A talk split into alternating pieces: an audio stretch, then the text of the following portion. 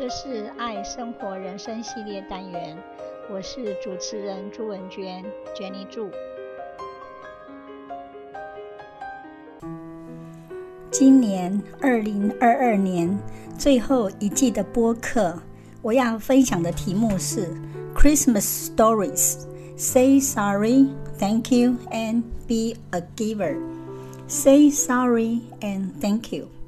It's never too late to say sorry or thank you. Have we ever been in a situation where a friend or a colleague does something for us and we don't thank him, her because we've used to him, her?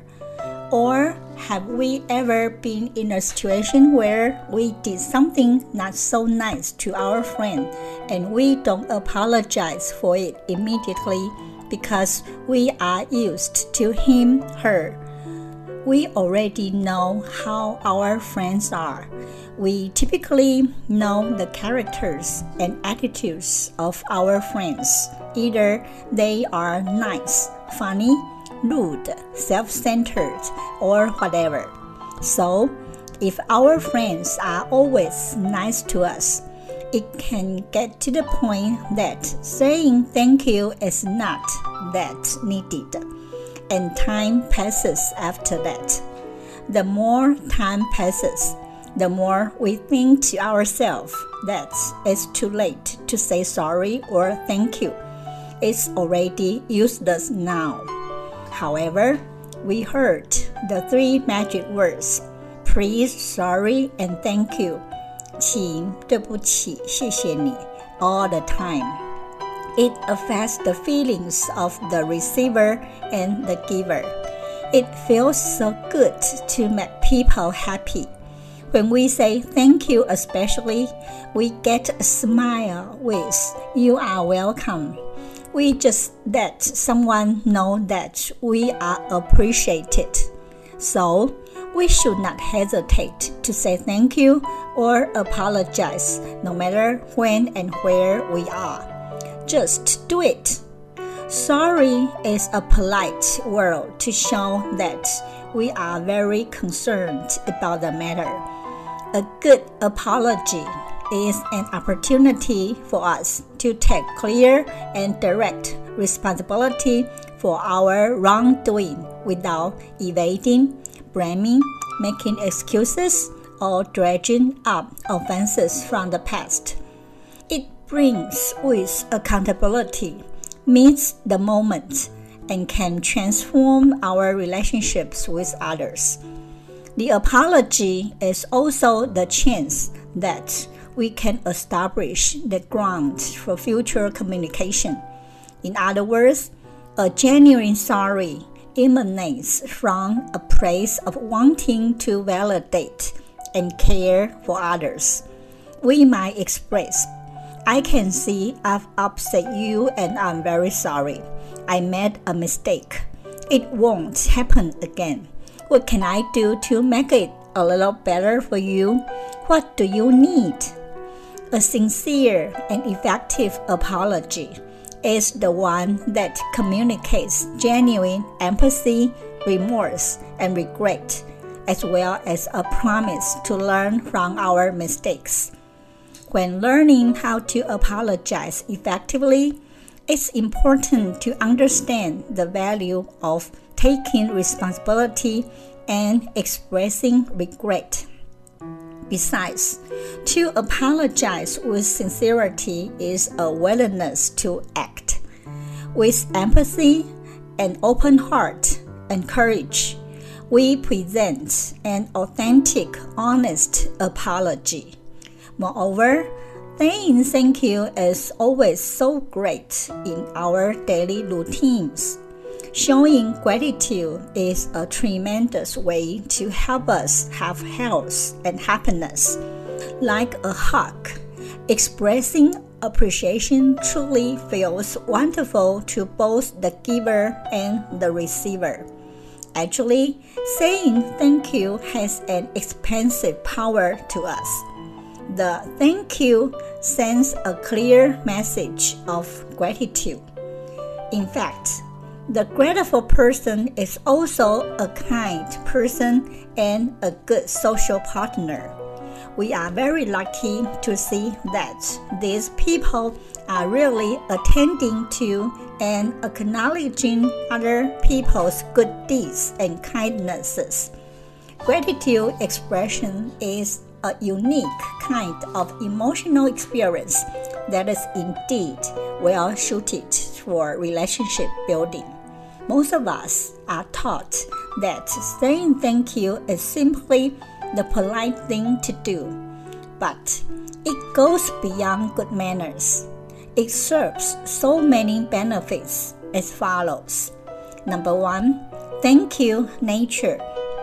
Wherever we are, there is something in nature to hear, see, and appreciate.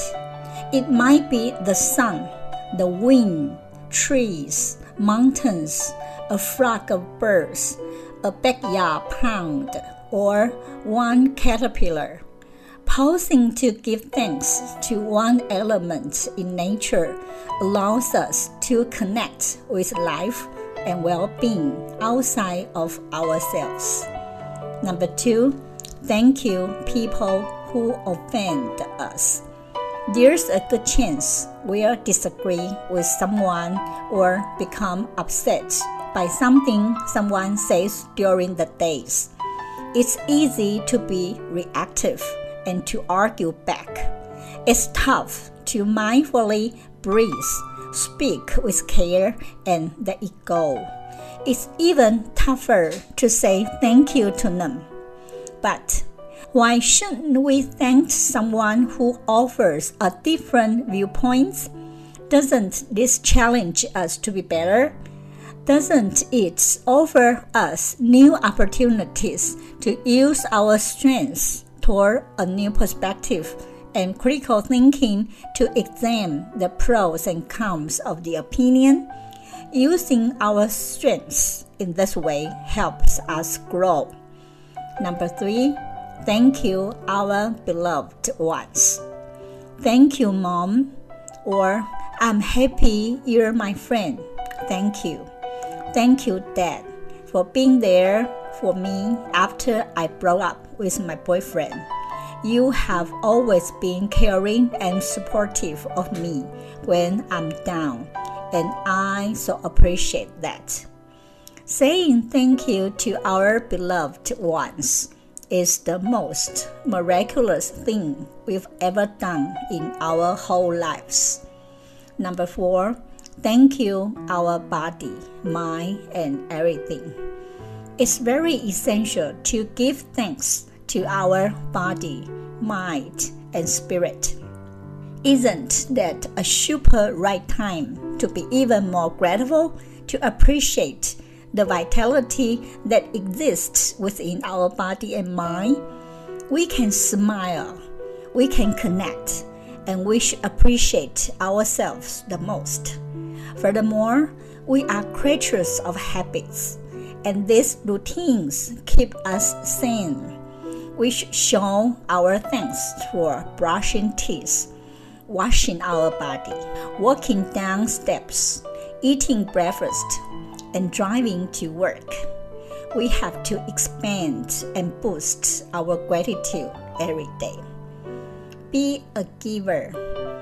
Be a giver, not a taker. Giving creates fulfillment. It creates purpose and abundance.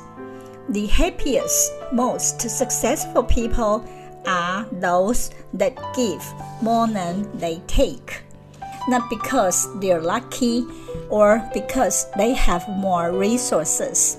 That's simply who they are. We can only receive what we give. When we give, energy flows freely, and that's what allows us to receive life's greatest gifts. The more we open our hearts, the more love we will receive the more generous we are with our resources, the more opportunities we will attract. Some people are afraid of generosity. They feel that they will be taken advantage of or be oppressed. However, we must give more in order to get more. It is the generous giving of ourselves that produces the generous harvest. We can't give a smile away, it always comes back. Life is an echo. What goes around comes around. What we send out comes back. What we sow, we reap. Givers like to give more than they get. They help others when the benefits to others exceed their personal costs. Givers take some time to build goodwill, but on the contrary, their reputations and network built their success in the virtuous cycle. Take U.S. President Abraham Lincoln as an example. He was a real giver. In his first Senate run, he gave up his second place position to support the third place candidate to defeat the first place candidate. He believed this was better for the state. When he won the presidency, Lincoln gave cabinet seats to his Republican opponents. He believed that he had no right to deprive the country of the services of the best men. Eventually, he creates the world he wants to live in, including everyone. There are reasons why givers are more successful teams and services. Teams depend on givers to share information, volunteer for unpopular tasks, and provide help. As we organize more people into teams, givers have more opportunities to demonstrate their value. They tend to be in service oriented roles we all know that networks are important because they give us access to information, skills, and influence. Givers are much better at building networks. Givers don't necessarily limit their giving to people who will perhaps help them in the near future. Besides, givers are much better at collaborating with others. They focus their attention on what others have contributed, often shoulder the blame for failures, and give their partners more credits for successes. Givers do shorten the perspective gap and put themselves in the other's shoes.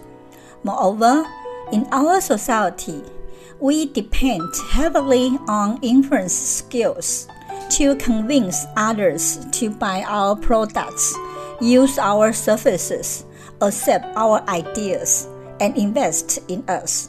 We need to persuade, motivate, and communicate with others. Givers are much successful at influencing others. They always provide advice and services to others. So, why not be a giver right now? Thank you for listening. Bye bye. 这是爱生活人生系列单元，我是主持人朱文娟，Jenny 祝。希望你会喜欢这次的节目。我们下次见，拜拜。